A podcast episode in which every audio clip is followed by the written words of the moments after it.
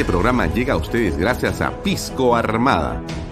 Un pisco de uva quebranta de 44% de volumen y 5 años de guarda. Un verdadero deleite para el paladar más exigente.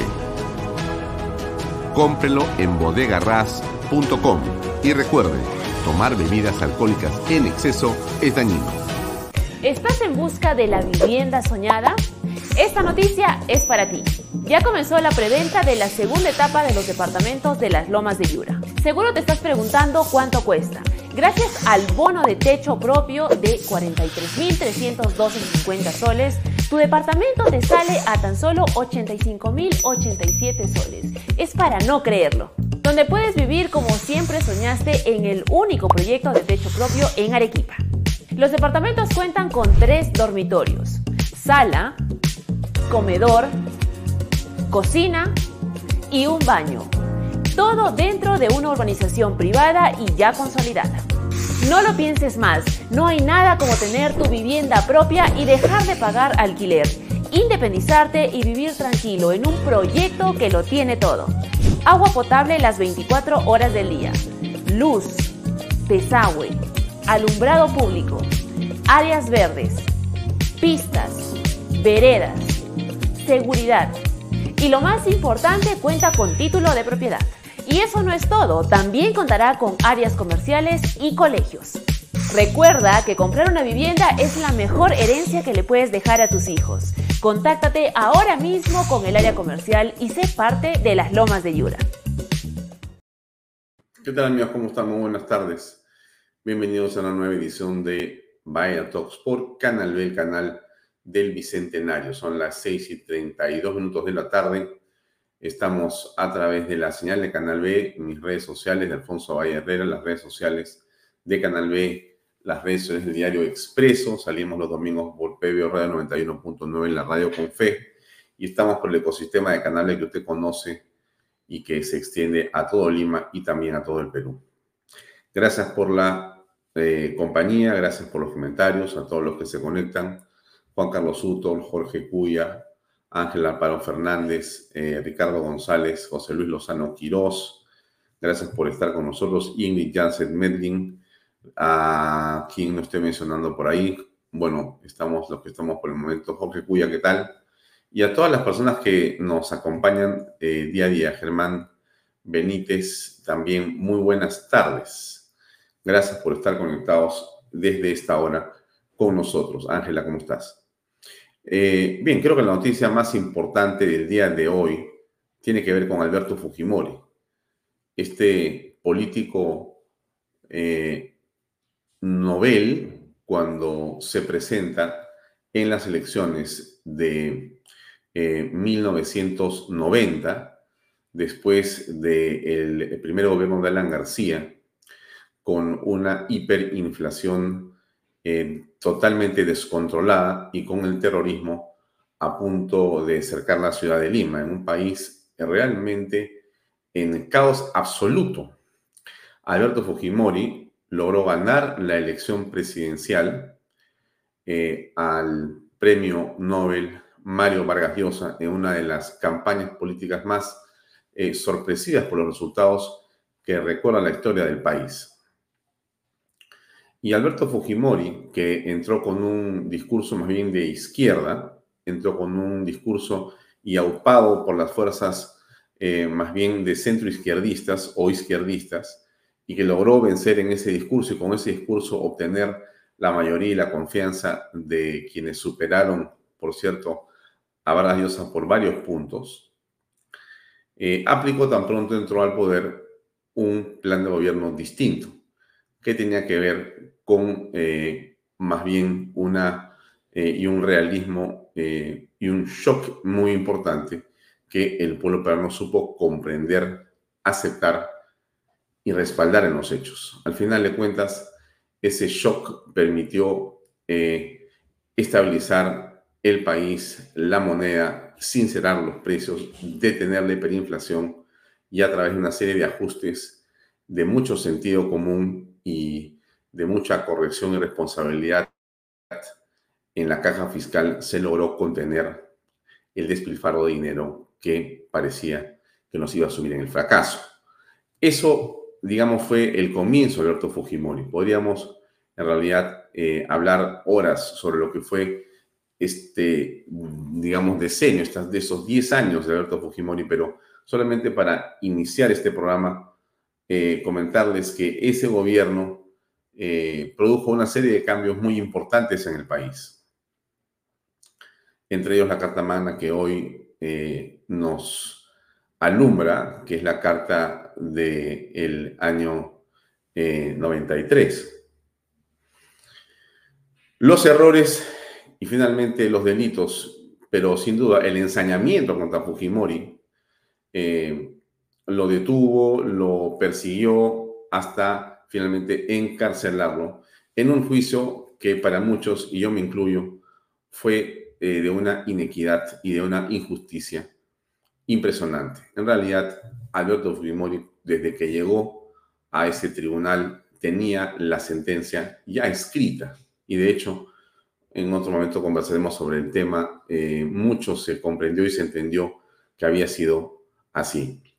Bueno, después de tanto tiempo y de idas y venidas, finalmente el día de hoy y hace unas horas, me parece que se han llevado mi background ahí alguien que se ha olvidado de ponerlo, pero no importa, lo pongo yo, ahí está. Entonces, finalmente el día de hoy, el Tribunal Constitucional, de una manera, diríamos, independiente, eh, soberana, valiente, y como decía ayer el doctor Blume, con corazón, decidió dignamente decirle no y basta a la Comisión Interamericana de Derechos Humanos y ordenar la liberación inmediata de Alberto Fujimori, cosa que hasta este momento aún eh, no eh, se ha ejecutado. Estoy viendo eh, las pantallas de otros canales de televisión, la señal oficial y otras más, aquí conmigo, y lo que estoy apreciando es que ya se notificó al INPE y por lo tanto eh, se está eh, indicando que la liberación debe ser, digamos, tramitada lo antes posible. Esto es, digamos, la noticia más importante con la que abrimos hoy Vaya Talks una noticia que sin duda, sin duda, nos merece la, digamos, satisfacción por la justicia que creemos que se está aplicando. Creo que ya la forma en que había sido maltratado Alberto Fujimori, de una manera en la que creemos eh, ninguna persona que realmente respeta los derechos humanos debería aceptar había sido suficiente. En realidad, lo que hemos señalado acá, que nosotros creíamos que Fujimori solamente saldría de la cárcel muerto. Bueno, mire usted cómo entró y mire usted cómo está saliendo. Realmente, eh, y esto que decimos, por si acaso, eh, no se ha detenido, ¿no? el, digamos, el grupo de personas eh, que está, digamos, eh, nubilado o empecinado o desquiciado por Alberto Fujimori, eh, continúa hablando de apelaciones y continúa diciendo, aún hoy día, así hasta hace unos minutos, que Alberto Fujimori debe regresar a la cárcel en, los, las próximas horas, porque la CDH lo va a volver a meter preso. Bueno, en fin, ¿qué cosa fue lo que dijo ayer el doctor Blume al respecto? ¿no? Me parece interesante citarlo porque hizo una interesante, digamos, eh, reflexión en torno al caso de Alberto Fujimori. Escuchemos, por favor. Será el que viene por... A ver. Eh, un momentito que a veces se cuelga esto visceral que viene de los derrotados por, por, por Alberto Fujimori. ¿A quién derrotó Alberto Fujimori? A la izquierda, al progresismo. Y a la, y a la subversión. Y a la subversión. No se lo perdonan, no se lo perdonan. Ese es el problema. Eh, ¿Y qué hay que hacer? Yo creo que el Tribunal Constitucional tiene una excelente oportunidad para demostrarle al país autonomía, independencia, coraje y corazón porque hay que tener corazón. No se puede tener a una persona eh, que está en la situación del señor Fujimori, 85 años y con graves enfermedades, preso para que muera en la cárcel simplemente porque un grupo de personas que practican el odio pretenden que muera en la cárcel. Eso no es concebible en un país que tiene una constitución y una filosofía humanista. La constitución dice que la persona humana es el fin supremo de la sociedad del Estado. Hmm. Bueno, eh, mire usted lo que señala el doctor Blume, ¿no? Con inteligencia y sapiencia, habla de que los derrotados han sido los que finalmente están en este momento tristes y diría yo llorosos por lo que ha ocurrido y que ha mostrado independencia, valentía, coraje y sobre todo corazón, el TC.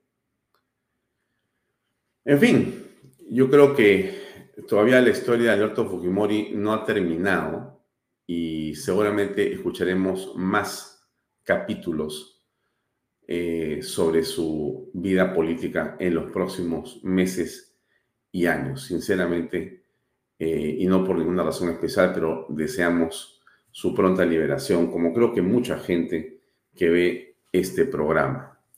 Eh, ¿Qué dijo con respecto de esto Fernando Rospigliosi? A ver, escuchamos que ha hecho el Tribunal Constitucional de ordenar inmediatamente la libertad del presidente Alberto Fujimori como corresponde. Decisión que debió haber tomado ese juez de Ica que lamentablemente se asustó, se acobardó y no se atrevió a hacer lo que tenía que hacer. Ahora Alberto Fujimori debe salir en libertad seguramente en las próximas horas tal como corresponde, porque fue indultado en diciembre del año 2017 por el presidente eh, Pedro Pablo Kuczynski.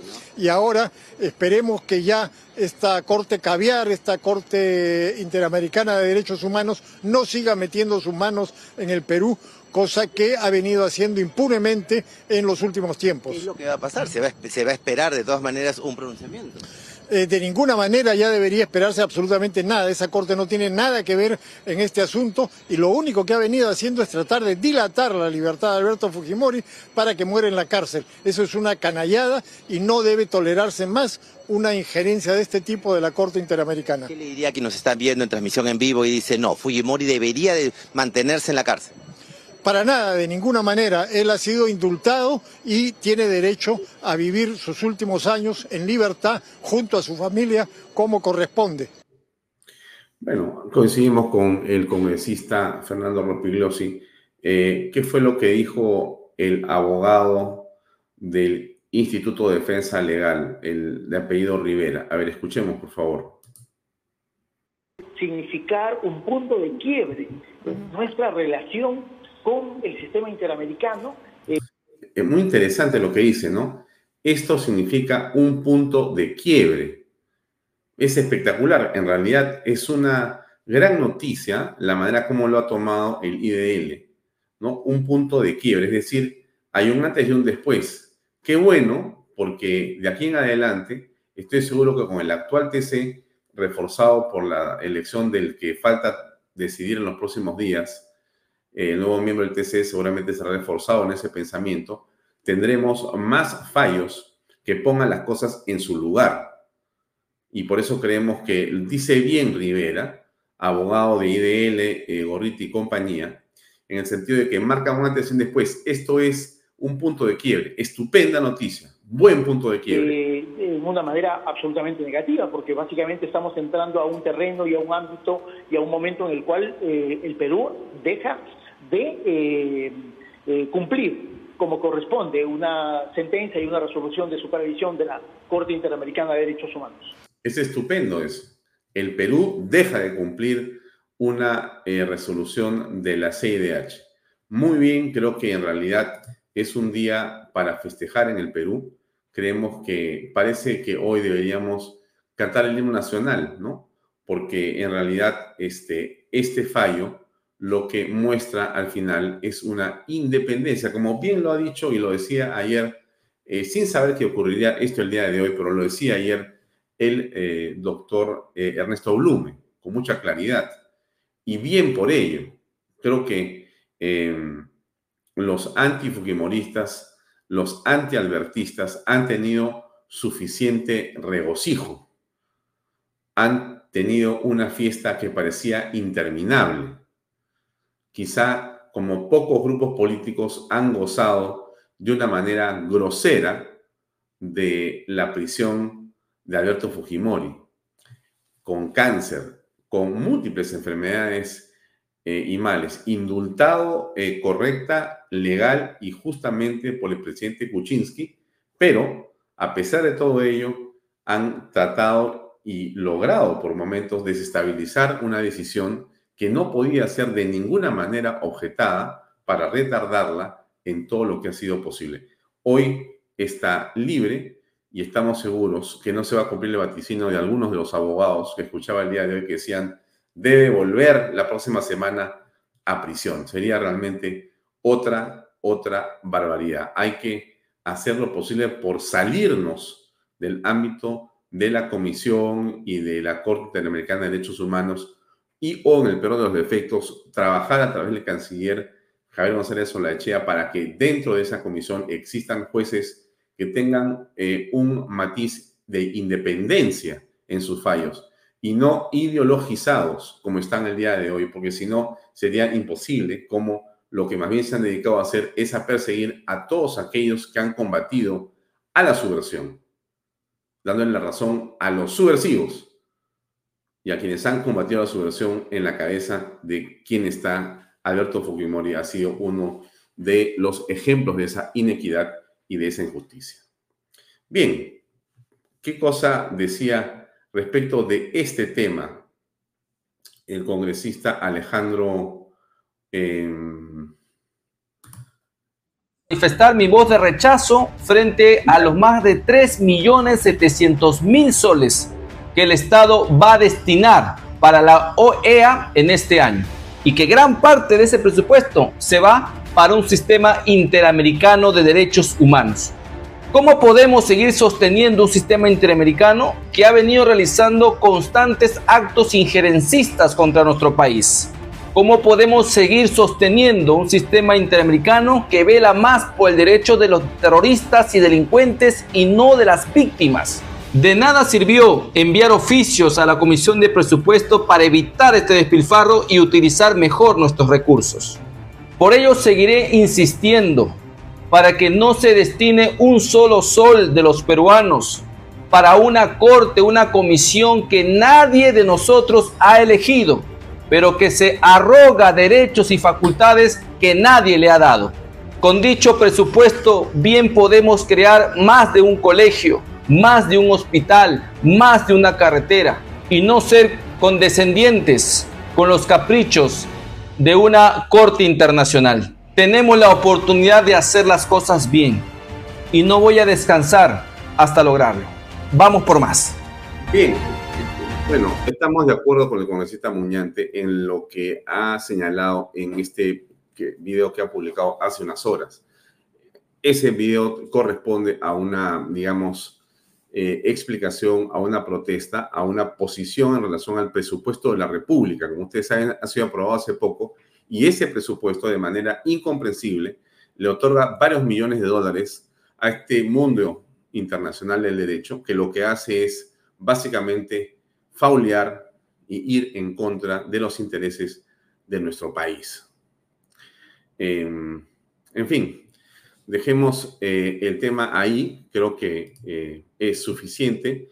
Nosotros vemos a muchos congresistas opinando en las afueras del Congreso de la República están en los exteriores de la DIROE también eh, muchos simpatizantes. Em, seguramente eh, hoy muy tarde, si es que los señores de INPE tienen diligencia o en todo caso, si tienen algo de sensibilidad, podrían liberarlo inmediatamente. O si no, en todo caso, seguramente mañana por la mañana veremos Alberto Fujimori en algún lugar. No sabemos cuál es el destino. Quizá estará en la casa de su hija, Keiko Fujimori, o en la, digamos, eh, vivienda que alguien vaya a proveerle. Pero, insisto, esta es la noticia más importante del día de hoy. El Tribunal Constitucional ordenó la liberación inmediata de Alberto Fujimori. La liberación inmediata de Alberto Fujimori. Como dice Irma Graham Chichisola, el periodista de fiesta y tiemblan los comunistas y caviares. Bueno, sí, yo considero que como tú, Irma, y como muchas personas que están escribiendo en este momento en el chat, eh, hay muchas cosas buenas y muy buenas del gobierno de Alberto Fujimori. en algún momento, en algún programa, vamos a tratar de hablar del tema in extenso y veremos la manera de poder entrevistar al ingeniero Fujimori, si es posible, también pronto, y iremos a saludarlo, por supuesto, eh, si es posible verlo por su estado de salud, que entiendo es delicado y es, de cuidado. En fin, a ver, antes de contarles, el programa de hoy tiene eh, otros componentes. Hoy día vamos a conversar, por si acaso, con el eh, vicealmirante en situación de retiro y congresista ahora de la República, el eh, señor eh, José Cueto Acervi. Eh, José Cueto Acervi además es congresista de la República por Renovación Popular y vamos a hablar de varias cosas, una de las cuales va a ser el puerto de Chancuay. Yo grabé esta entrevista con el almirante Cueto Acervi hace unas horas. Por lo tanto, en esa entrevista y cuando se hace esta grabación, no se conocía de la liberación de Alberto Fujimori aún ni había ocurrido aún la diligencia con eh, la eh, señora Patricia Benavides en el Congreso.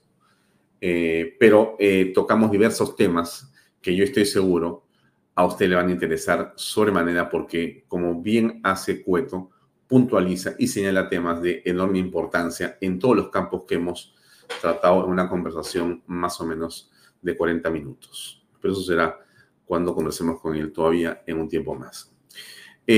Algo importante que ocurrió eh, lamentablemente con estos incidentes de Patás, ¿no?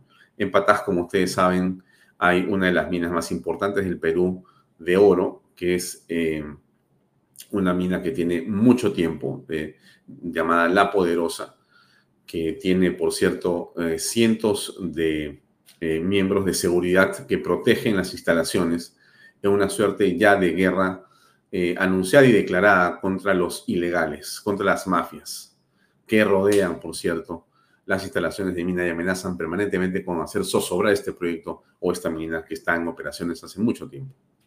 Lamentablemente se produjeron nueve muertos, tres heridos, creo que hay diez muertos, pero en todo caso son los, déjenme decirlo así con dureza, los muertos más recientes, porque ya existe una historia de lamentablemente violencia que no se resuelve y el gobierno que no atina este de Dina Boluarte. Eh, y el gobierno de Boluarte cumple, como ustedes saben, un año dentro de unos días. No es de que tiene un mes o dos.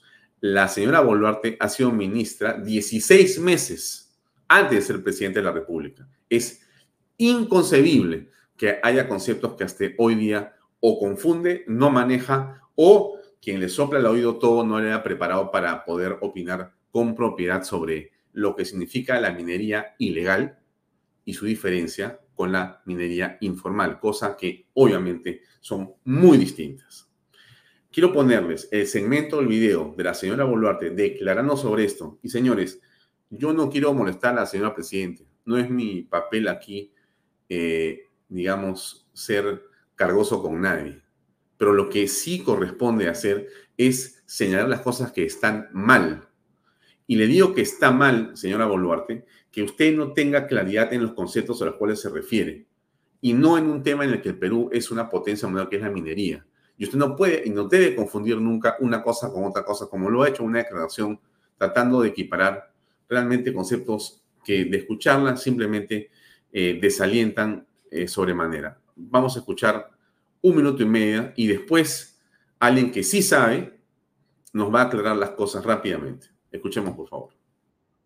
Producto de este flagelo, que es otro más el tema de la minería ilegal. La Policía Nacional ya tomó control de la zona.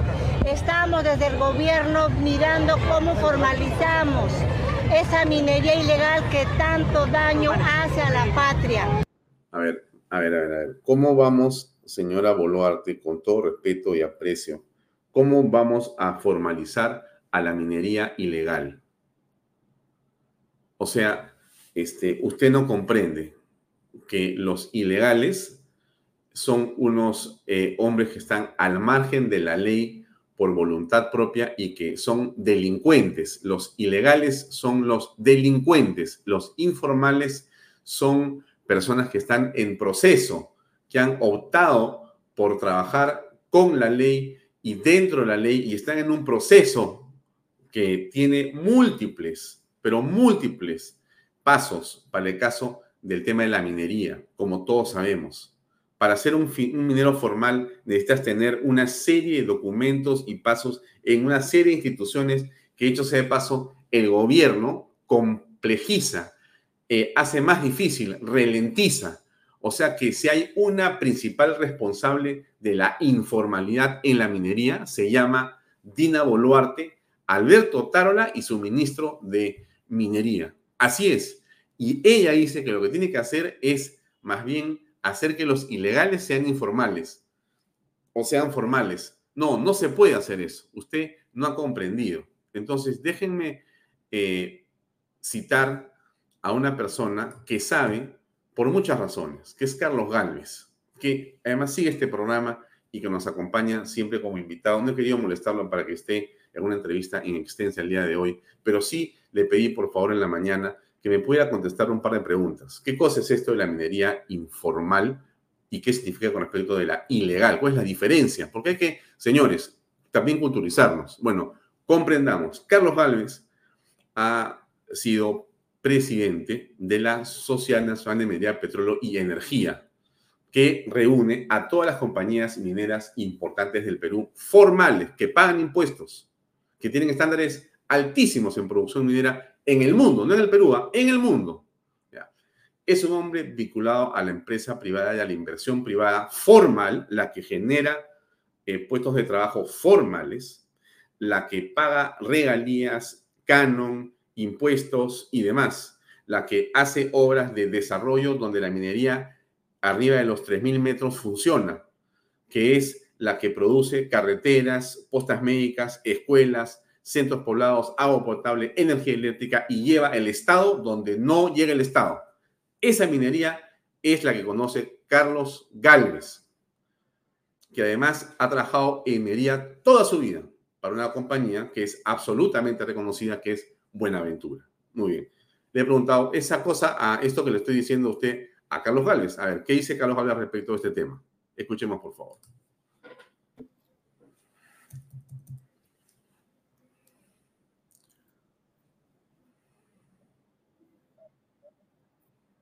Ahí va. La minería ilegal es aquella que no cuenta con ninguna autorización para realizar sus actividades y se le denomina eh, minería informal este, aquella que no infringe la ley.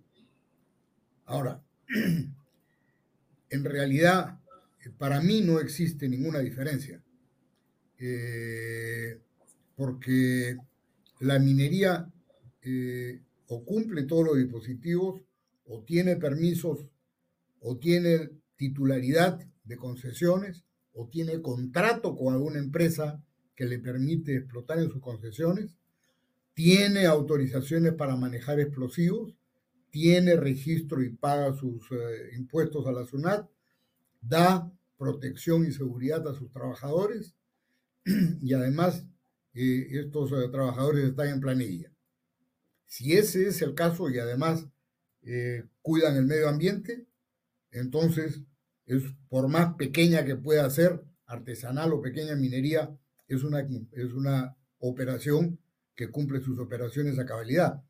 Ese eufemismo de la informalidad, este, yo siempre digo, informal soy yo cuando me quito la corbata como ahora.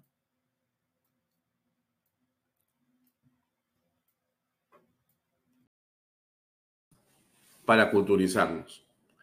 Cambiemos de tema, hablemos de lo otro que ha venido ocurriendo y que tiene que ver, por cierto, con la fiscal de la Nación, la señora Patricia Benavides. Patricia Benavides ha estado y está en el centro de una vorágine que busca básicamente sacarla del poder.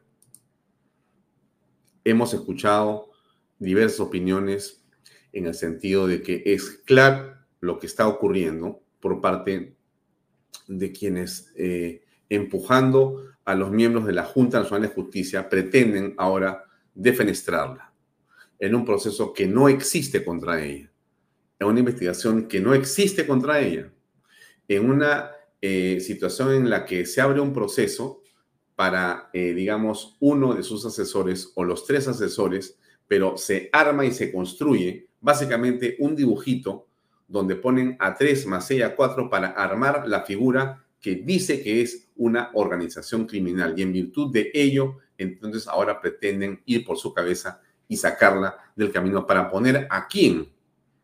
Esa es una parte muy interesante. Pero, ¿qué dijo con respecto de esto ayer? Eh, primero, está aquí Rospigliosi, ¿no? Que dice que son los caviares que están, digamos, interesados o a punto de querer eh, tomar eh, el Ministerio Público, ¿no? A ver, vamos a escuchar lo que dice el señor este, Rospigliosi en relación a esto. En alguna parte debe estar la opinión sobre la ataque. Hasta acá, hasta acá, hasta acá. Ya. A ver. ¿Qué dice Rospigliosi? No hay ninguna duda de que se trata que se va a votar en el pleno. ¿Esto es parecido a lo que pasó con Chavarri? ¿Es la misma situación? Es exactamente la misma plantilla que usaron con Chavarri, pero la diferencia está en que este, en este caso hasta ahora la señora eh, Benavides está resistiendo. Chavarri, no resistió. Chavarri no resistió y la señora Benavides estaría resistiendo. ¿Qué cosa ha dicho la señora Benavides hoy? En todo caso, lo que hizo ayer fue pedir la inhibición de ciertos miembros de la JNJ porque ellos tienen en este momento abierta una investigación que surge de la Fiscalía de la Nación contra ellos. ¿Cómo podría los miembros de la JNJ, ¿no es cierto? ¿Cómo podrían ellos, que tienen interés porque tienen un proceso que sí está abierto como una investigación de la Fiscalía contra los miembros de la JNJ, ¿cómo podrían estas personas ser los que van a juzgar a la señora fiscal? Es imposible, pero además porque la lógica dice que es imposible, pero además el reglamento de ellos que utilizan para citarla y para querer suspenderla, ese reglamento ahí dice claramente que ellos no pueden estar presentes en un proceso con un miembro eh, cuando lo que ocurre es que hay un conflicto producto de que hay alguna causa abierta de investigación. O sea, claramente ellos están eh, en contra de su propio reglamento. Y ese reglamento señala además que si ellos proceden, se produce una causal de destitución. Quiere decir que si mañana en la tarde, como va a ocurrir, va el Congreso de la República a sesionar para discutir lo ocurrido hoy con la fiscal en la comisión de fiscalización, miren lo que le voy a decir, ¿ah? si mañana ese JNJ decide hacer esa sesión y llevar a cabo esa diligencia, que es absolutamente ilegal eh, y además contra el reglamento que ellos tienen, en virtud del cual han citado a la señora, bueno, entonces en la tarde deberían ser destituidos todos los miembros de la JNJ que han estado en ese proceso. O sea que la soga la tienen al cuello. Eh, lo digo yo, no, no, no, no, lo dijo otra persona que sabe bastante, que es el doctor Blume. A ver, escuchemos. La Junta está eh, dando traspiés tras traspiés y eso eh, se demuestra ahora. No ha debido abrir ningún proceso contra el fiscal de la Nación ha caído en esta tentación, eh, seguramente movida por todo el enfrentamiento que tiene con la fiscal de la Nación. Esto va a agravar la situación de la Junta y a la larga estos señores van a seguramente ser removidos por el Congreso de la República. Mucho cuidado. Yo los llamo por eso a la reflexión. No echemos más leña al fuego en este tema. Tratemos de serenarnos y tratemos de buscar soluciones objetivas y claras más allá del tema mediático. Yo creo que la suerte está echada, pero no para la señora Benavides, para los miembros de la JNJ. Si el Congreso, sí, solo sí, el Congreso tiene los pantalones bien puestos, a ver, hay congresistas que obviamente tienen las cosas claras. Cueto es uno de ellos. Patricia Juárez es una de ellas. Pati Chirinos es otra de las que tienen las cosas clarísimas. Y así deben haber un grupo importante de congresistas que tienen las cosas claras. Habrán los que están asustados. Estarán los que se ponen eh, del lado justamente del caviaraje y del progresismo. Ya van los castillistas que obviamente quieren pescar al río revuelto y para eso no, sino esperan básicamente que lo que exista es una defenestración de la fiscal de la nación. Pero si mañana hay sensatez y se dan cuenta los congresistas, todos, que en realidad lo que viene de la JNJ es por ellos, entonces podría ser que en la tarde tengamos mm, ya no una, JNJ, sino una disposición para iniciar un proceso de que no sé si suban los accesitarios, pero sí, de todas maneras, que los actuales miembros se despidan de todos por siempre. ¿Qué dijo hoy día que estuvo en el Congreso de la República la doctora Benavides? Un par de extractos de su presentación de un par de minutos. Escuchemos, por favor. Señores congresistas, hace ya casi un año de mi denuncia constitucional por actos de corrupción se dio golpe, un golpe de Estado que tenía como parte de su plan de acción mi detención. Ahora, nuevamente, cuando, se, cuando trascendió que presentaría una denuncia constitucional que involucraría al actual presidente del Consejo de Ministros, buscan mi salida de la Fiscalía de la Nación. Entonces, no solo hay una venganza política, sino un fin político inmediato de sacarme del sistema de justicia. Ambas cosas conforman un binomio en mi contra. Ajá. Bueno, ¿no? A ver, si usted recuerda qué fecha estamos hoy. Hoy estamos, según mi teléfono, 5 de diciembre. El 7 de diciembre, hace un año, Pedro Castillo hizo una barbaridad. ¿Cuál fue la barbaridad? Bueno, el golpe de Estado, ¿no es cierto? Eh, bueno, no sé qué decirle, ¿no? Ni siquiera pues ni tanta barbaridad, porque gracias a esa torpeza, una suma torpeza, está preso, bien preso. ¿Cómo es, no? ¿Cómo es Dios? Increíble, ¿no? Parecía imposible, amigos, ¿ah? ahora que recuerdo. Todos preocupados, pero estábamos unidos y estábamos en las calles y fue un momento realmente de mucha tensión, pero también de mucha firmeza de parte de muchas personas, de mucha gente, de usted donde ha estado seguramente también, y logramos finalmente que este hombre terminara preso y que muchas de las huestes que tenía queden procesadas o listas para ir a la cárcel como deben ir. Pero estaba contando eso, Patricia Benavides, y muy importante, no perder de vista dónde hemos estado. Algo más dijo ella los enemigos del Ministerio Público tienen tres finalidades principales que son, primero, politizar la actuación del Ministerio Público, que sea usado como instrumento de persecución política, socavando la democracia peruana.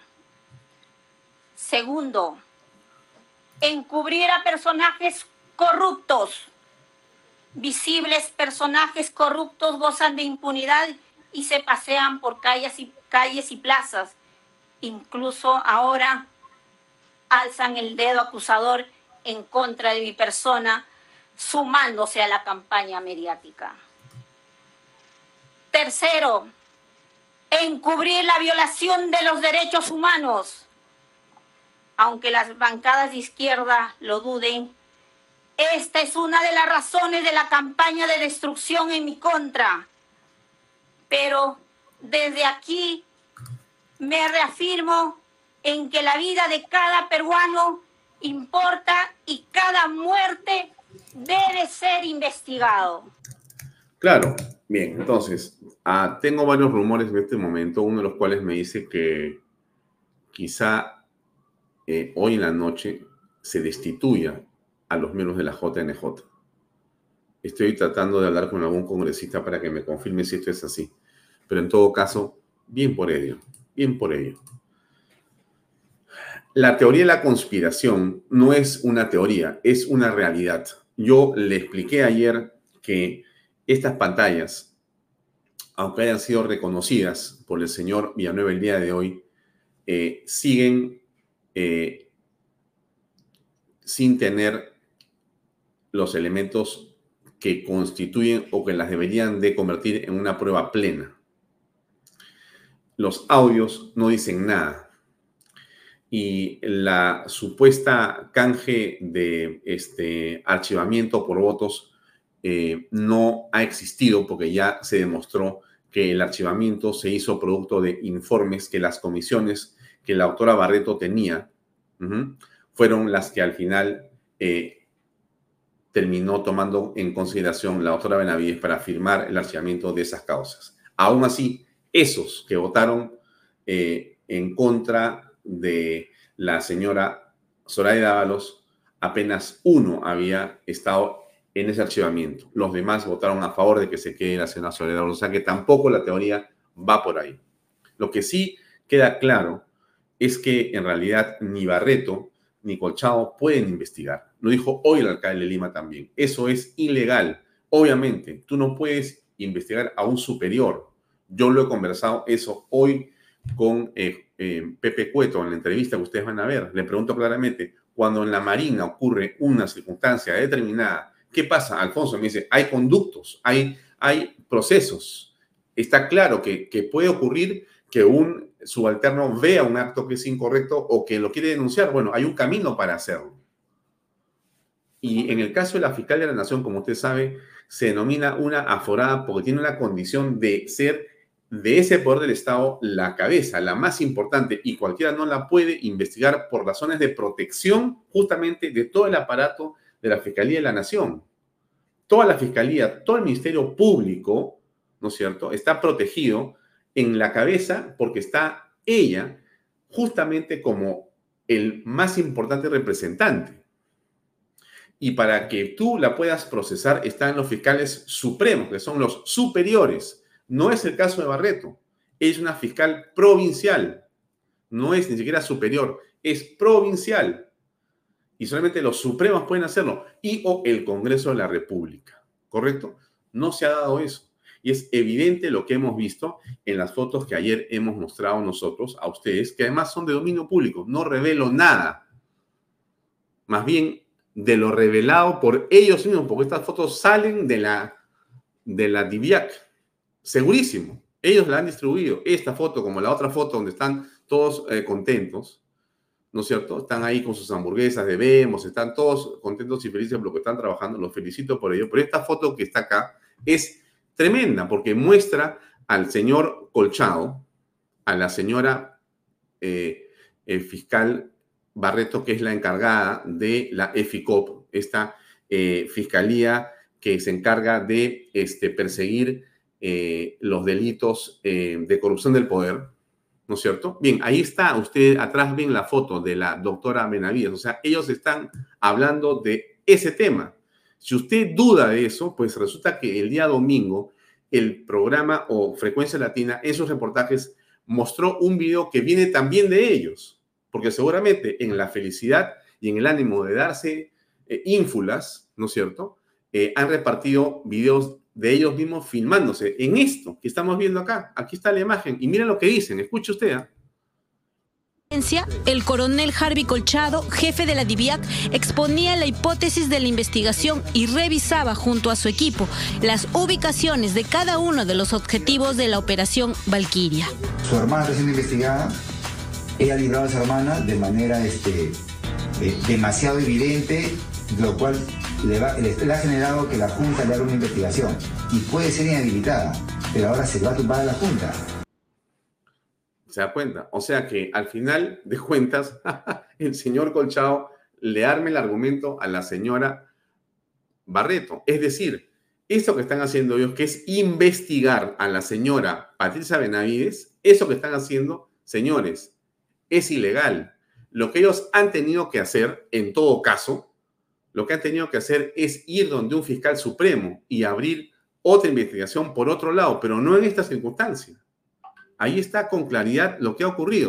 Horas previas a la diligencia, el coronel Harvey Colchado, jefe de la DIVIAC, exponía la hipótesis de la investigación y revisaba junto a su equipo las... a ver, a ver si estamos claros, ¿no? Si esto que estoy viendo yo y esto que está viendo usted, esto no es una investigación a la señora Patricia Benavides, fiscal de la Nación, entonces estamos locos. Esto no es un juego de cartas, no están jugando Michi. No, están diciendo, aquí tenemos en el organigrama que yo he montado, donde ella está en el centro, vamos a llamarle organización criminal. Listo, vamos contra ellos. Ese es el titular. Vamos a construir esta historia, esta narrativa. Pero discúlpame, no pueden hacerlo. ¿Por qué? Porque ustedes no están, no son competentes, no son competentes. Este video es de, de adentro, de ellos mismos, se lo han filmado ellos mismos. Ubicaciones de cada uno de los objetivos de la operación Valkyria. Su hermana recién investigada ella ha librado a su hermana de manera este, eh, demasiado evidente. No, su hermana está siendo investigada. Ella ha eh, ¿no? ayudado a la hermana de manera evidente, demasiado evidente. Miren ustedes, miren, pero fíjense que es muy interesante, muy interesante. Lo cual le, va, le, ha generado que la Junta le haga una investigación y puede ser inhabilitada, pero ahora se va a tumbar a la Junta. Está más claro imposible, ¿no? Aquí existe una, ahora usted mira, pero ¿cuál es el interés o quién empuja esto o quién alienta esto? Mire, el fiscal Noguera hace unas horas dijo lo siguiente, muy interesante. ¿eh? Histórica. Porque yo renuncié a seguir con mis acciones de amparo y habeas corpus y dije esto no puede ser. El Perú debe saber la verdad, no es la que se dijo en 2018 y se direccionó hacia una línea. ¿Cuál era la línea? Todos los nombramientos, todas las ratificaciones han sido por unanimidad las que ahora se investigan. Sin embargo, este señor, al cual ya me voy a referir, direccionaba solamente a cuatro consejeros para que los otros tres, que eran los que manejaban ratificación, que eran los que manejaban nombramientos, no sean investigados. Y hasta el día de hoy, casi seis años, no son investigados por organización criminal, etcétera. No. ¿Y sabe por qué no? ¿Por qué? Porque si fueran o si hubieran sido investigados, ellos hablarían la verdad. ¿Y? Yo en un acto heroico decido renunciar a mi presunción de inocencia, dejar de lado todo y digo, me acojo a colaboración eficaz, que el Perú sepa toda la verdad, porque yo sé toda la verdad. ¿Y cuál es la verdad? Yo sé toda la verdad. A diferencia de Ríos y todos los demás que se han acogido a colaboradores eficaces, yo sí tengo audios, documentos. Esto me diferencia de, Ríos y todos los demás, aparte de ser inocente. Pero dije, ya qué importa, ya me di cuenta que esto es medio político. A ver, vamos a ver qué va a pasar. Y me acojo a colaborador eficaz. Soy aspirante a colaborador eficaz en la Fiscalía del Doctor. Y presento un audio que vincula a Pablo Sánchez como líder de la organización criminal Los Cuellos Blancos. Ajá presento documentos que él hacía los exámenes con el aludido, César Inostroza, Pablo Sánchez y Walter Ríos, ese trío ganador, haciendo los exámenes escritos. Lo presenté, declaré y dije, está aprobado que yo me reuní con Pablo Sánchez en el aeropuerto, me pidió que nombre a Marisa Aragón para que su compañera de promoción vaya al CNM, algo que Ríos e Inostroza no pusieron consejeros en el CNM, Pablo Sánchez sí puso. He dicho mucho más, que no quiero agotar mis siete minutos he demostrado con audio, con documentos. Y como es una persona tan importante y que esto va a ser un escándalo en el Perú. Muy bien, claro. Este magistrado fue acusado por Cuello Blanco, ¿no? Esto era de la CNM, ¿no? El Consejo Nacional de la Magistratura. Creo que se llama Patrick Noguera o Noguera, ¿no es cierto? Que además toca rock o canta, no sé cuánto. Bueno, este señor se acogió y dijo, sí, yo reconozco, soy jugador eficaz, pero está diciendo otra cosa más que Pablo Sánchez Filmet estaba interesado en estar, en proveer y hasta en manipular. ¿No? Bueno.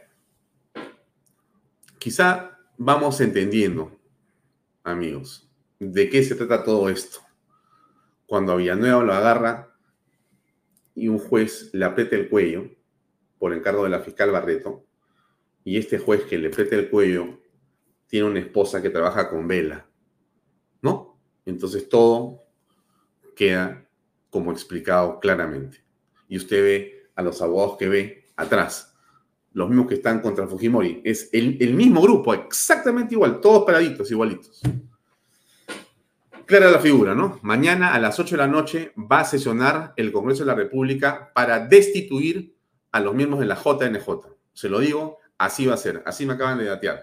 Bien, vamos con la entrevista a nuestro invitado de hoy, el almirante José Cueto Acerbi. Ahí va, adelante, por favor.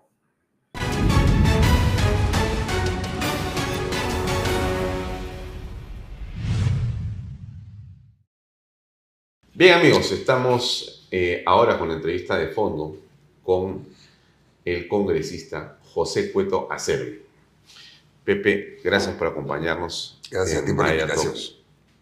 Varios temas que conversar en torno a temas muy interesantes que creo que llaman la atención.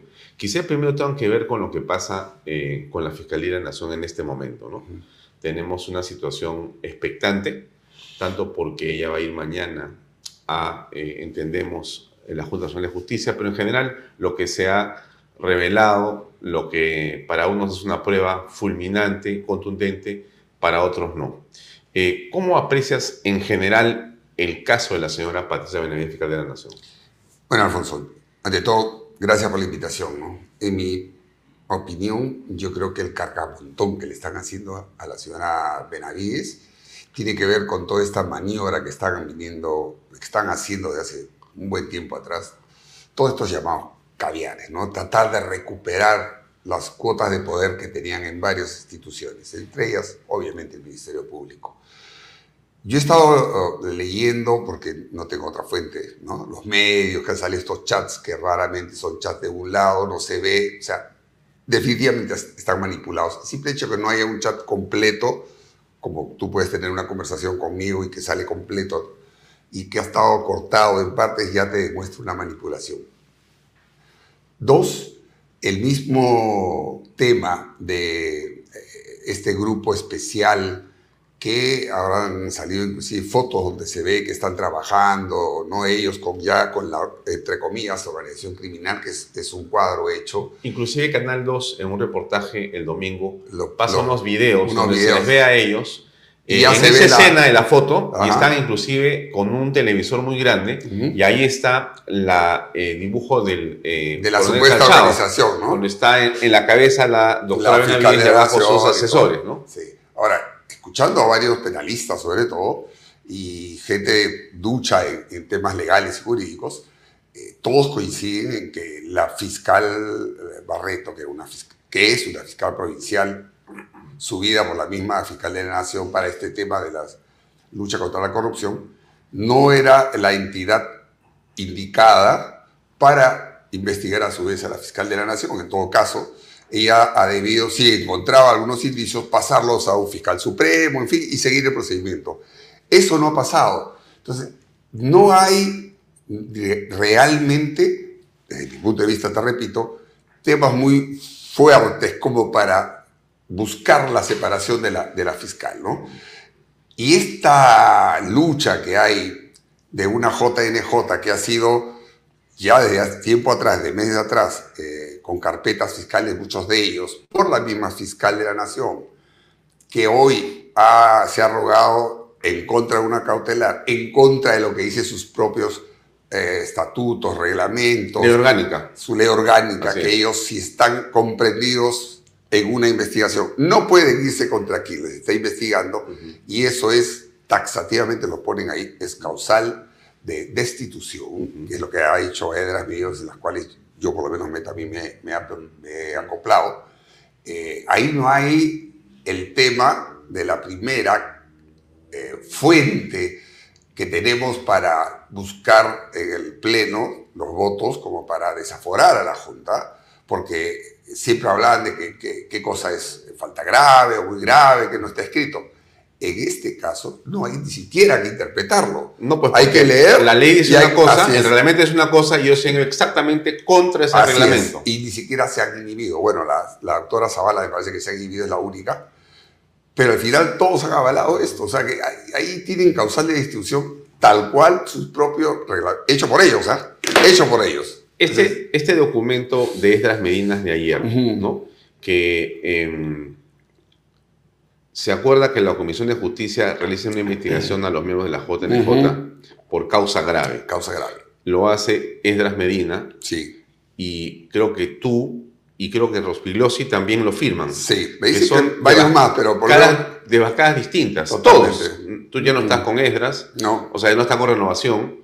Eh, tú estás en Renovación y Rospigliosi está en Fuerza Popular. Así es. Entonces, eso quiere decir que no es tampoco un asunto de bancada, sino es un asunto motu propio. En realidad, tú estás tomando una decisión tuya porque consideras que este hecho amerita esa posición. Así es. Eh, cuando Edras presenta, yo leí la, eh, su moción, ¿no? Y, se habló en Junta de Portavoces que finalmente has aceptado para verlo inmediatamente. Eh, lo hizo junto con Burgos, que es de su mismo, de su Grupo. bancada, mismo Pero inmediatamente, no sé el motivo, Burgos se retira su firma ahí es donde tanto Fernando Orfilloso como Orfilloso como yo nos, nos, ah, digamos, nos apoyamos la moción, que es lo que ha salido, y que ya se va a ver, por lo menos se va a ver en el Pleno, la admisión o no de la moción. ¿no? Nosotros esperamos de que sí, porque, te repito, es, es taxativo, ahí no hay que investigar mucho. Mm. ¿no? O sea, ya eh, los miembros de la JNJ estarían inmersos en cursos en esta situación para ser destituidos. Bueno, según su propio reglamento, sí. Ellos mismos han, caído. Y tanto es así que la doctora Zavala se da cuenta. Ella sí vive. Y da un paso atrás. No se puede. Me imagino que internamente han dicho esto, no se puede, pero bueno, hay a ellos que han seguido para adelante sabiendo de que estaba yendo en contra de sus propios, eh, propios reglamentos. Ahora, desde tu punto de vista, ¿cuál es eh, la fijación que existe de algunos medios o de grupos eh, en general de poder o operadores políticos en la Fiscalía de la Nación. ¿Qué hay detrás de eso? ¿Algo? Yo creo que jamás les ha gustado a estos grupos, repito, estos caviares neocomunistas, que donde hay desgraciadamente una buena cantidad de medios actuales, no, les ha gustado la forma y la fortaleza de la señora Benavides en el tema con Castillo. Y en paralelo he, abierto otras carpetas a gente, inclusive congresistas. ¿no? todo esto de acá está encaminado a terminar de quitarles este poder que durante muchos años han tenido estos caviares. Entonces, hoy por hoy están buscando cómo retomar ese control en algunas instituciones. Por ahí viene la voz. Mm. Eh, ayer el alcalde de Lima dijo que la posición de la doctora Barreto era ilegal, porque ella no está eh, en capacidad ni tiene la prerrogativa para poder eh, investigar a un superior. Así es. en el mundo de las Fuerzas Armadas a las que tú has pertenecido y perteneces en situación de retiro, no se, digamos, entendería que un capitán o un teniente, digamos, pueda este, establecer una relación de subordinación o de investigación a un general o un almirante. Sería imposible. Mira, en las Fuerzas Armadas, Policía Nacional, cuando un subalterno, cualquiera, toma conocimiento de alguna irregularidad o ilegalidad de algún superior, lo que debe hacer es denunciarlo, tal como ha debido ser ella. ¿A dónde se denuncia? En el caso, por ejemplo, de la Marina, podría ir directamente hasta el inspector general, que, es un, que está al nivel del comandante general, y él verá, ¿no? Salvo que sea el mismo comandante general, ¿no? Pero aún así, ¿no? Está en el nivel y en la prerrogativa de, eh, de poder continuar una investigación. Máxime si, por ejemplo, y pongo otro ejemplo hay algún tema relacionado con eh, temas administrativos, los inspectores generales tienen relación directa con el inspector de defensa, sin pasar por el comandante general. Entonces, el sector defensa puede inicia una, acción, hace una investigación, hay un proceso.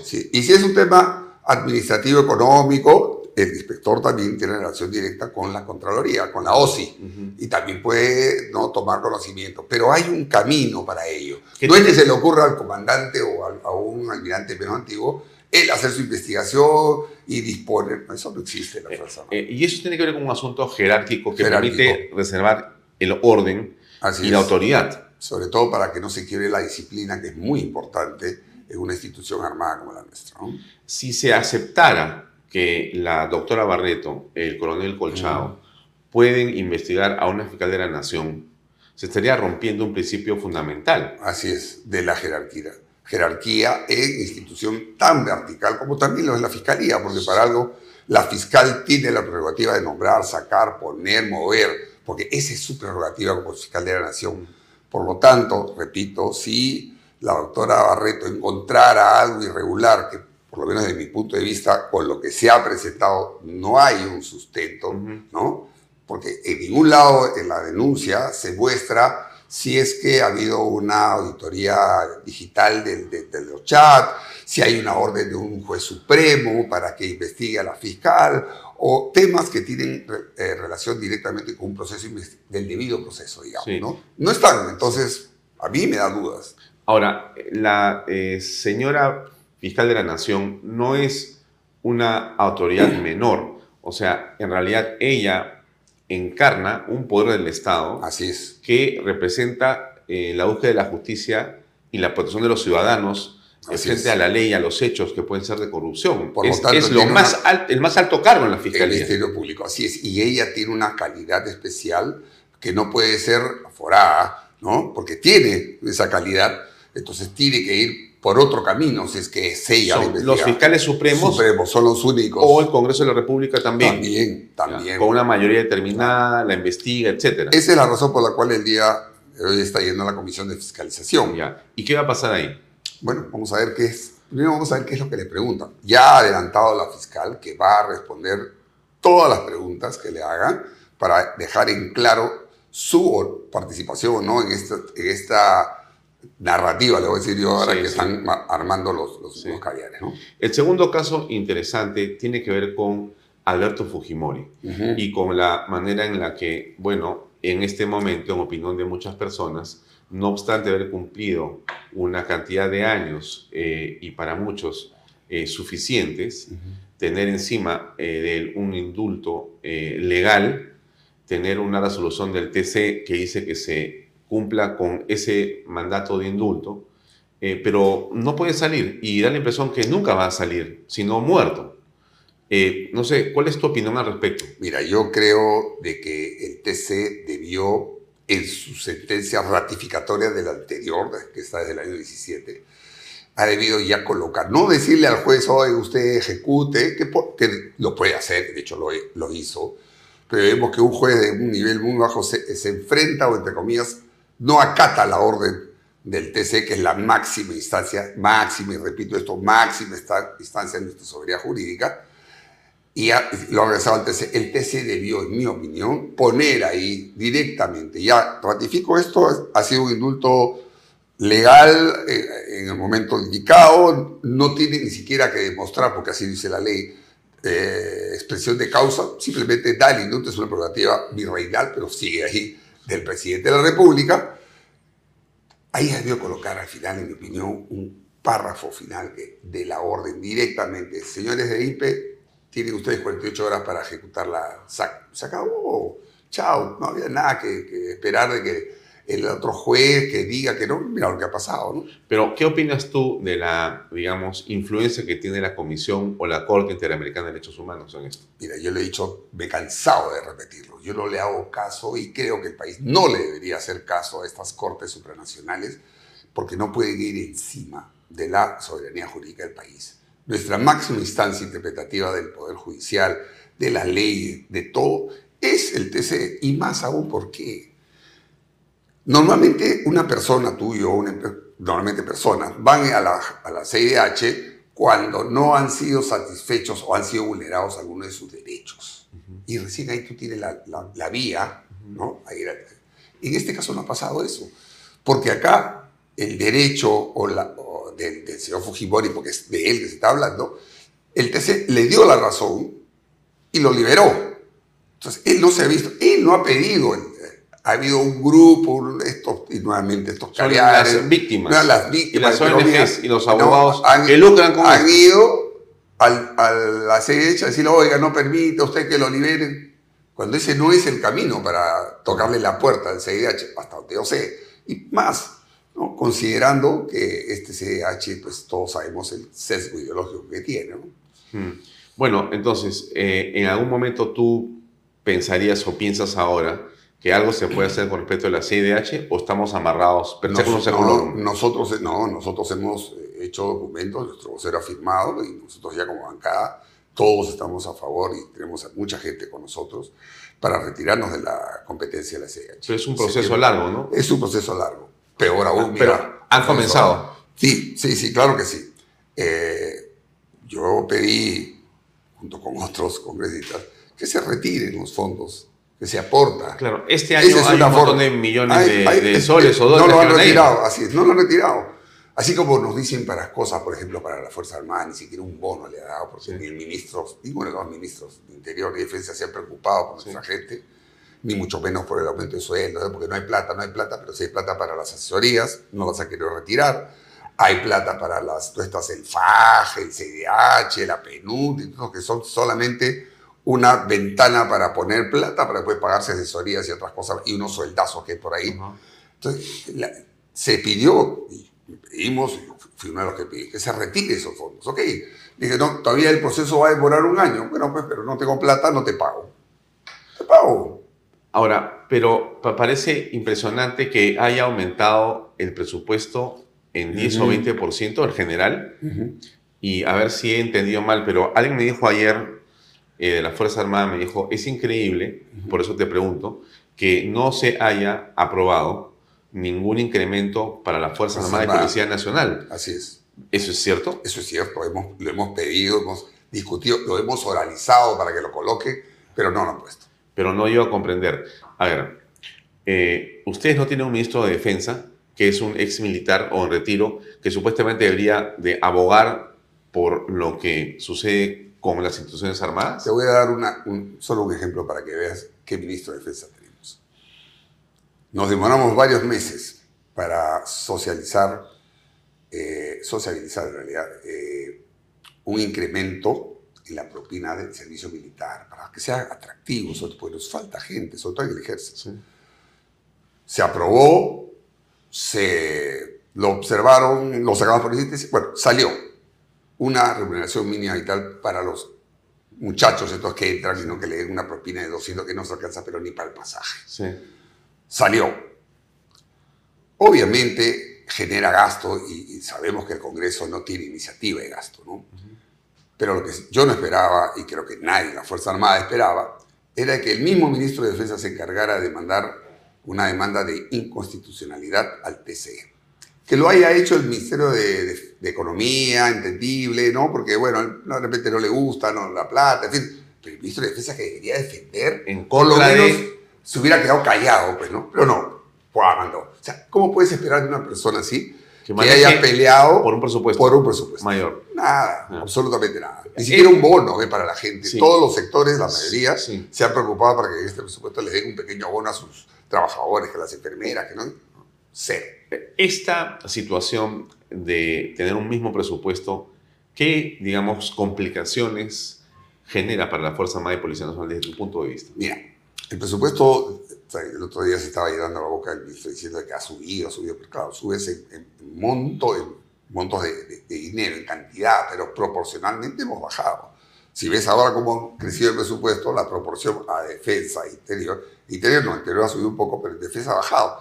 ¿Y eso dónde va? Directamente a lo que nosotros llamamos la, a la partida de bienes y servicios e inversión. Porque ahí, porque la, la parte uno, que es planilla, bonos, todas estas cosas, es- está ahí, está ahí ¿no? para pagar pensiones y remuneraciones, que es por eso.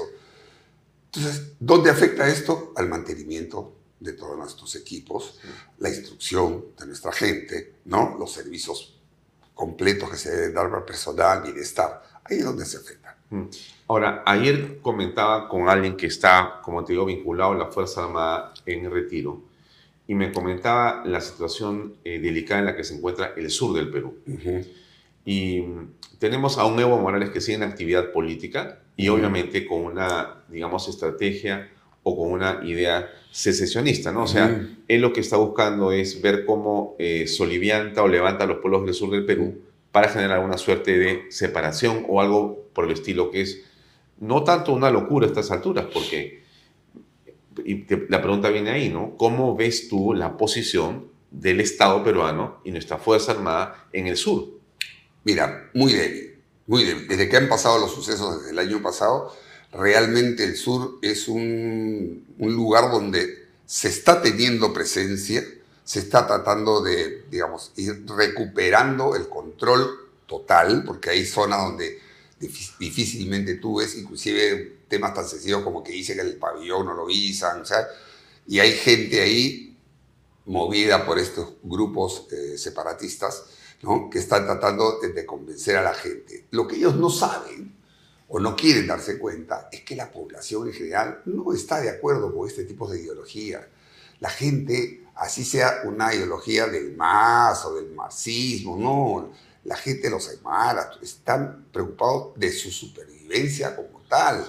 No están preocupados porque venga el MAS a pesar de que están tratando y siguen tratando de meter este tipo de ideología. Pero estamos próximos al 7 de diciembre, Sí, una sí. fecha que es eh, un año antes, por supuesto, ha Ujú. sido el golpe de Estado y también esta ola de violencia tan lamentable que hemos sufrido.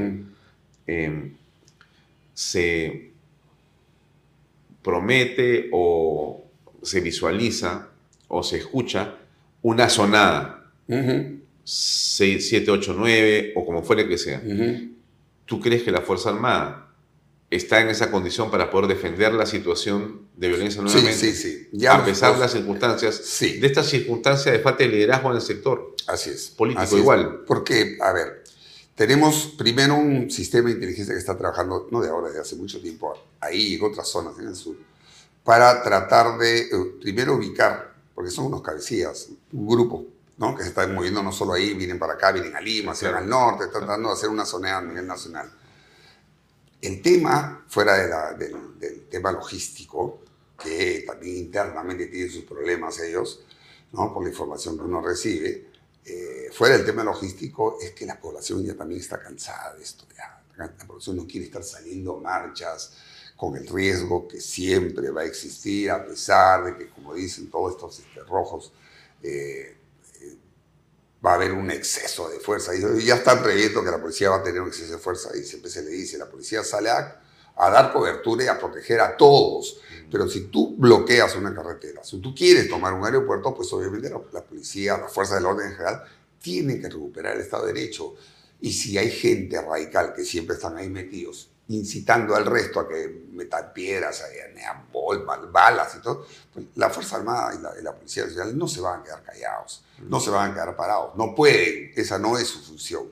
Sin embargo, yo te, te auguro que a pesar de que están moviéndose, están tratando de jalar gente, y mira, ya faltan un par de días, ¿no? Este, no veo, no veo, yo espero que sea para variar otro fracaso más de estos grupos radicales, porque la mayoría de la población, te repito, está cansada, la mayoría de la población está preocupada por su seguridad y sobre todo por la parte económica. Mm. Ahora, un hecho que ha ocurrido, llama la atención y preocupa, es este asunto de Patás.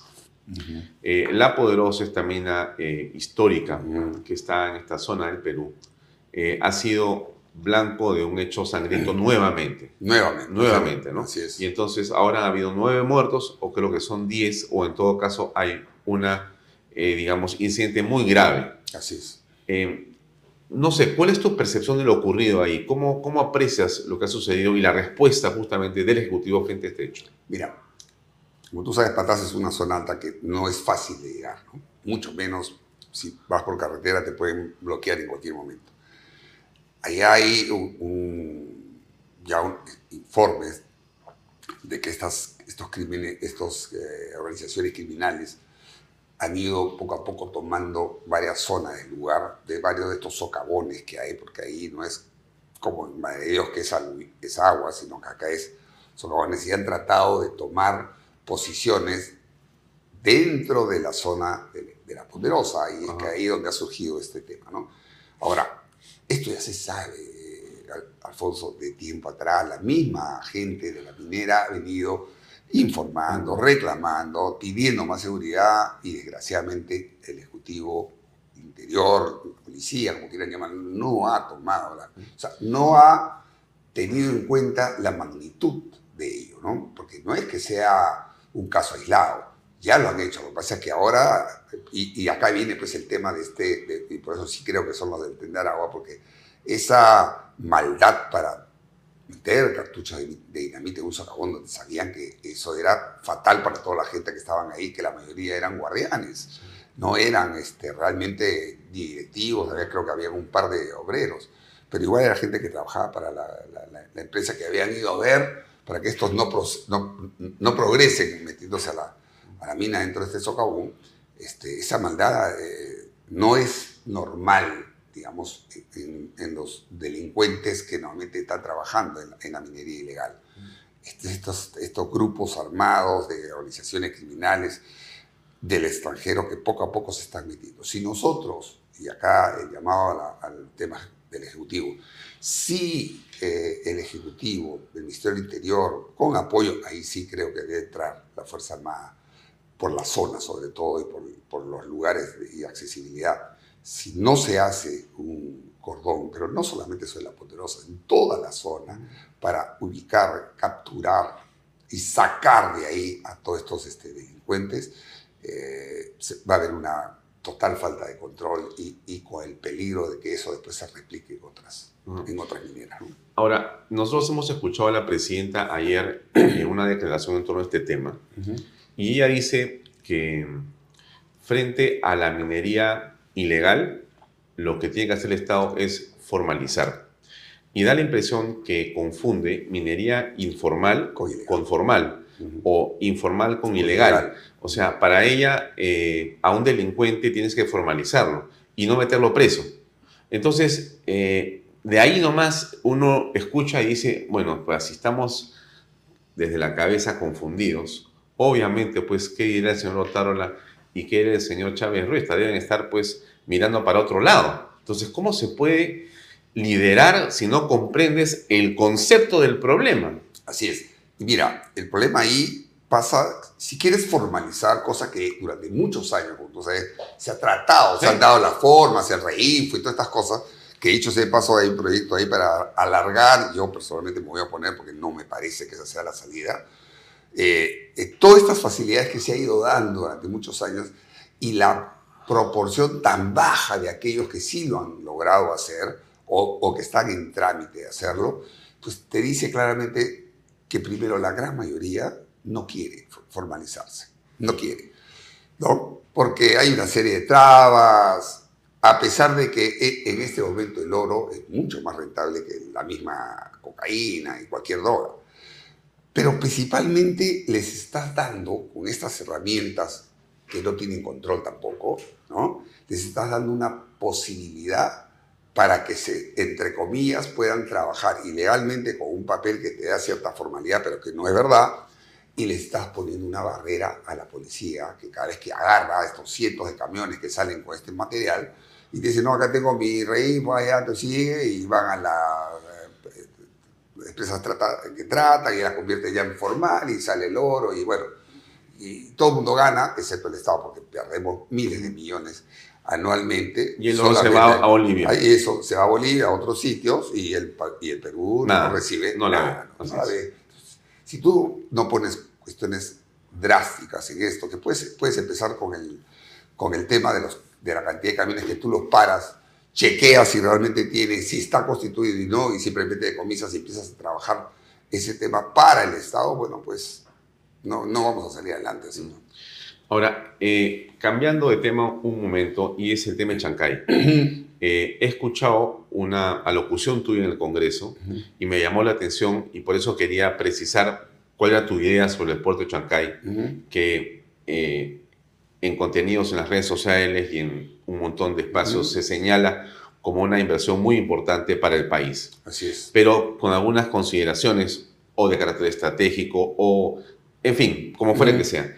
Y tú eh, decías eh, que en realidad lo que has hecho es eh, exponer la base legal y el procedimiento normativo y técnico para que el megapuerto de Chancay sea declarado un activo crítico, nacional. Correcto. A ver, mucha gente que nos ve podría decir, no entendí nada de qué significa lo que está proponiendo el vicealmirante eh, José Cueto, el congresista Cueto, y por eso quería invitarte para que nos expliques de qué se trata esta iniciativa. Yo, yo entiendo que es muy importante, sí.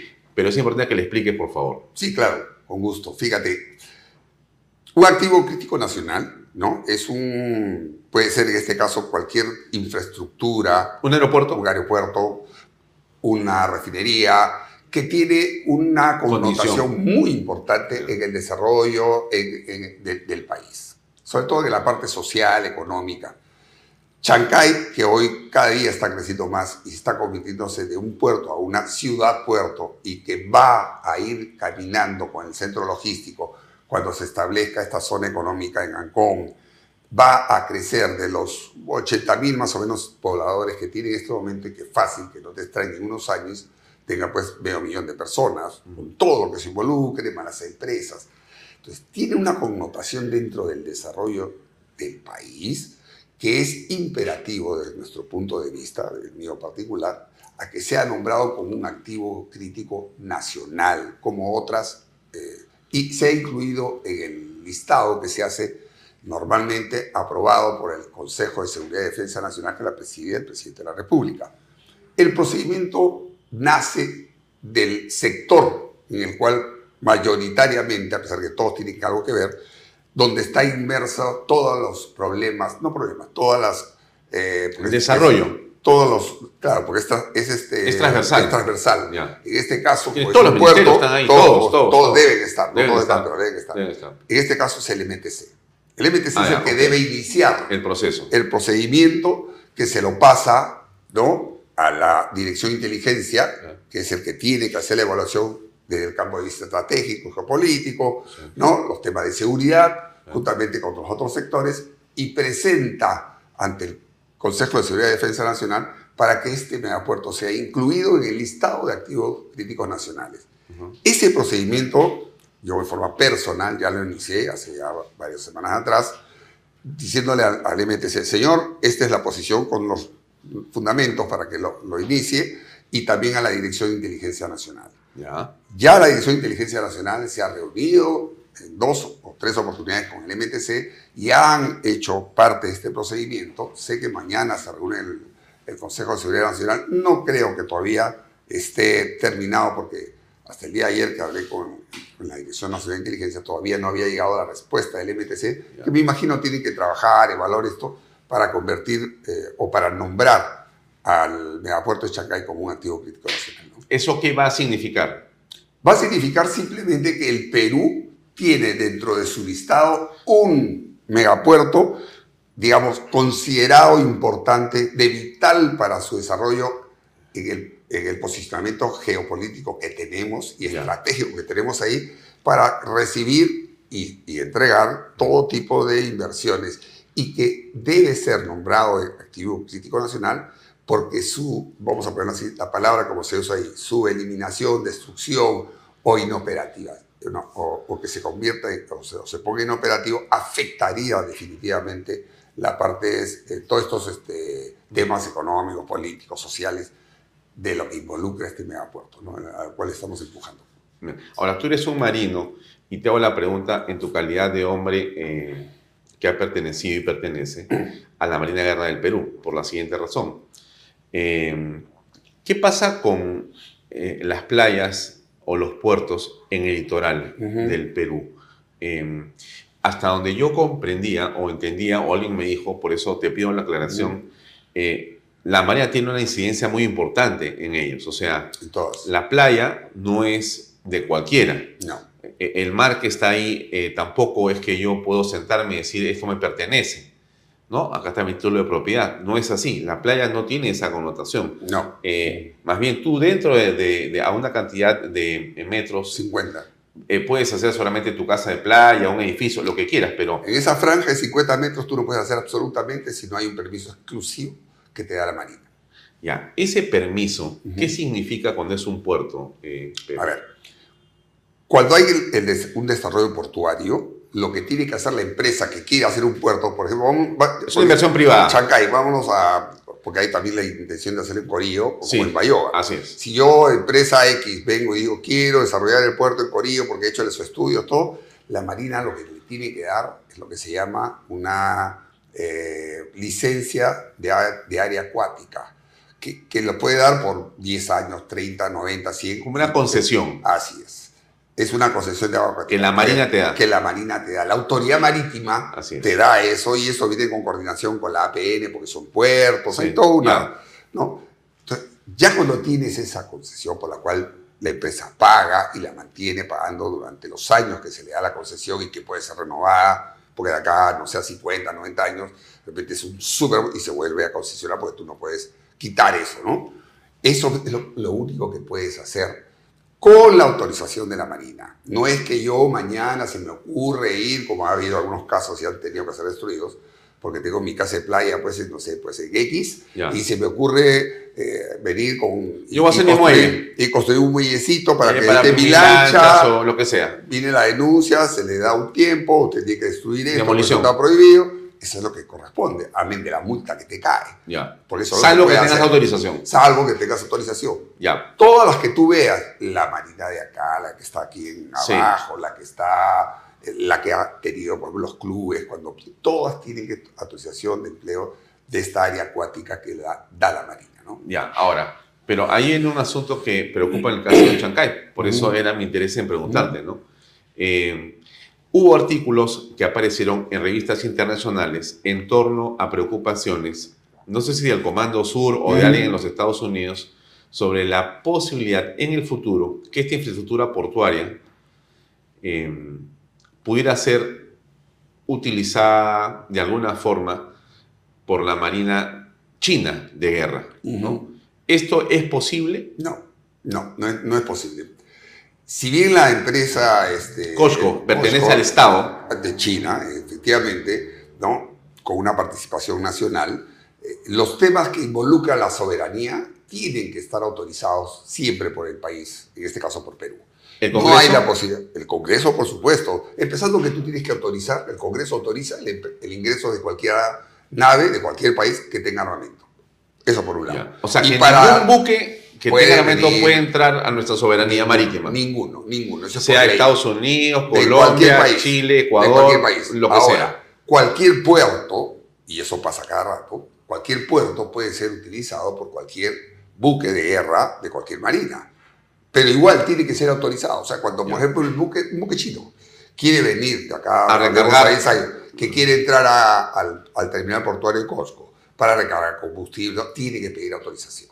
Tiene que pedir autorización, entra, recarga, Lo que logística, sea. todo, y se, Se va. va. ¿Qué es lo que hacemos nosotros cuando viajamos al extranjero? O sea, cuando cualquier buque... Tú navegas el- con un buque. yo he, yo he escuela, navegado, ya. yo he navegado, he ido con mi buque a Colombia, Panamá, Estados Unidos, y en todos lados tú tienes que pedir permiso. Hay una autorización explícita Expresa, para que puedas expresa. pasar. En algunos países te lo da la- el mismo ejecutivo, en otros, como el nuestro, lo tiene que dar el Congreso. Ya. ¿ya? O sea, no es que No es así se le ocurra mañana al señor... Estoy eh, navegando por ahí, ya quiero eh, dar una vuelta por, Cos- por, así, por, por ah, por, por- quiero entrar. Bueno, está bien, puede entrar, pero tiene que pedir Permiso. permiso, primero, con tiempo, y ahí dice, señores, voy a entrar dos días porque voy a recargar combustible, voy a comprar Lo que sea. víveres, por lo que sea, o vengo con pasajeros, porque también es para eso el, el- el puerto, y van a entrar eh, de repente un grupo de nacionales que quieren conocer y todo, pero siempre y cuando sea un buque de guerra. Buques mercantes, eso no necesitan Sí. autorización. pues. Para ir terminando, gracias por tu tiempo, Pepe. Eh, estamos a un año del golpe de Estado de Pedro Castillo. ¿Qué reflexión te merece lo ocurrido en esa oportunidad? Mira, dos cosas importantes. Primero, creo que felicitar ¿no? a todos los que tuvimos de alguna manera involucrados en este mal, mal concebido llamado golpe de Estado del señor Castillo, ¿no? las fuerzas del orden que tuvieron su participación exacta para evitarlo, porque si no, hubiera pasado lo que, lo que hizo el, señor Vizcarra, que desgraciadamente ahí las fuerzas del orden se pusieron a su lado cuando debieron quitarle el respaldo para que eso no, no proceda. Eso por un lado. Y dos, a todas las fuerzas políticas, todas sin excepción, ¿no? excepto los procastillistas, que se pusieron del lado de la democracia y de la gobernabilidad y respaldaron la acción que se tomó desde el Congreso vacarlo inmediatamente y meterlo preso, que es lo que está ahora. ¿no? A pesar que está ahora llorando, este, está victimizándose, que debe salir y que primera vez que escucho que un presidente da un discurso, pero no, no, no, no tenía un corta uña, entonces no, no ha sido golpe de Estado. O sea, está- no, no, no tiene idea de lo que ha hecho este señor. Ahora, la última pregunta. Eh, ha pasado casi un año del gobierno de la señora Dina Boluarte. Eh, ¿Qué opinión te merece la evaluación de ese primer año? Ahí vamos a medias. No, no la voy a santificar o no, no la voy a, a- a calificar bien, pero tampoco la voy a, a- jalar. ¿no? Está ahí un término medio porque ha ido, ido- ha ido modificando un poco su actitud que tuvo, porque acuérdate que ella fue ministra de, de Castillo. Ha ido modificando un poco. Tiene gente, alguna, poca, que está ayudándola, pero también comete muchos errores, los mismos que cometió Castillo, sobre todo cuando nombra a la gente encargada de algunos sectores, con los cuales la mayoría de nosotros no coincidimos y que se ven en los resultados desgraciadamente, ¿no? porque sigue existiendo un malestar, no solamente en el tema de inseguridad ciudadana, sino en el tema económico principalmente. ¿no?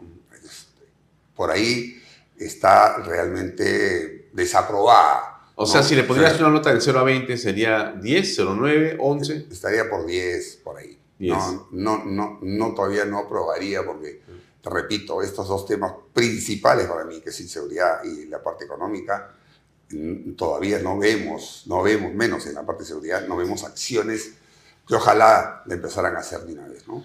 Algunos señalan que el gobierno del señor Castillo era de izquierda, o un gobierno comunista, o pro-terrorista. Y algunos le dicen a la señora Boluarte que es un gobierno de centro o de derecha, o Ujú. pro-derecha. No, no ¿Qué lo piensas tú? No lo es, no lo es. eh. Yo creo que la señora Boluarte todavía sigue siendo de izquierda, tiene sus temas de izquierda guardados en su corazón y de alguna manera eh, la, la van, digamos, modelando un poco tanto el PCM y algunos ministros. Entonces no la dejan ser totalmente de izquierda. Ahora, que eso la lleve ella a darse cuenta de la realidad, porque ya una cosa es ser ministra de un sector que netamente es para el pueblo, estar metiendo ahí mucho dinero, que dichos pasos se lo dieron, a ver la situación general del país. Y tú lo ves en los discursos cuando era ministra que salía, ahora como presidente, es un cambio radical, porque la Son realidad dos- es otra. ¿Dos dinas distintas? Yo creo que sí, dos dinas distintas, pero ojalá que esta nueva dina siga cambiando en pro del desarrollo del país. ¿no? ¿Tú no creerías que hay una tercera Dina que vamos a descubrir? Espero que no. Espero que no. Muy bien, gracias, Pepe, muy amable. Gracias, Alfonso. Amigos, es todo por hoy. Nos vemos mañana. Gracias por acompañarnos. Buenas noches. Este programa llega a ustedes gracias a Pisco Armada. Un pisco de uva quebranta de 44% de volumen y 5 años de guarda. Un verdadero deleite para el paladar más exigente. Cómprelo en bodegarras.com y recuerde, tomar bebidas alcohólicas en exceso es dañino. ¿Estás en busca de la vivienda soñada? Esta noticia es para ti. Ya comenzó la preventa de la segunda etapa de los departamentos de las Lomas de Yura. Seguro te estás preguntando cuánto cuesta. Gracias al bono de techo propio de 43.312.50 soles, tu departamento te sale a tan solo 85.087 soles. Es para no creerlo. Donde puedes vivir como siempre soñaste en el único proyecto de techo propio en Arequipa. Los departamentos cuentan con tres dormitorios, sala, comedor, cocina y un baño. Todo dentro de una urbanización privada y ya consolidada. No lo pienses más, no hay nada como tener tu vivienda propia y dejar de pagar alquiler, independizarte y vivir tranquilo en un proyecto que lo tiene todo. Agua potable las 24 horas del día, luz, desagüe, alumbrado público, áreas verdes, pistas, veredas, seguridad. Y lo más importante, cuenta con título de propiedad. Y eso no es todo, también contará con áreas comerciales y colegios. Recuerda que comprar una vivienda es la mejor herencia que le puedes dejar a tus hijos. Contáctate ahora mismo con el área comercial y sé parte de las Lomas de Yura.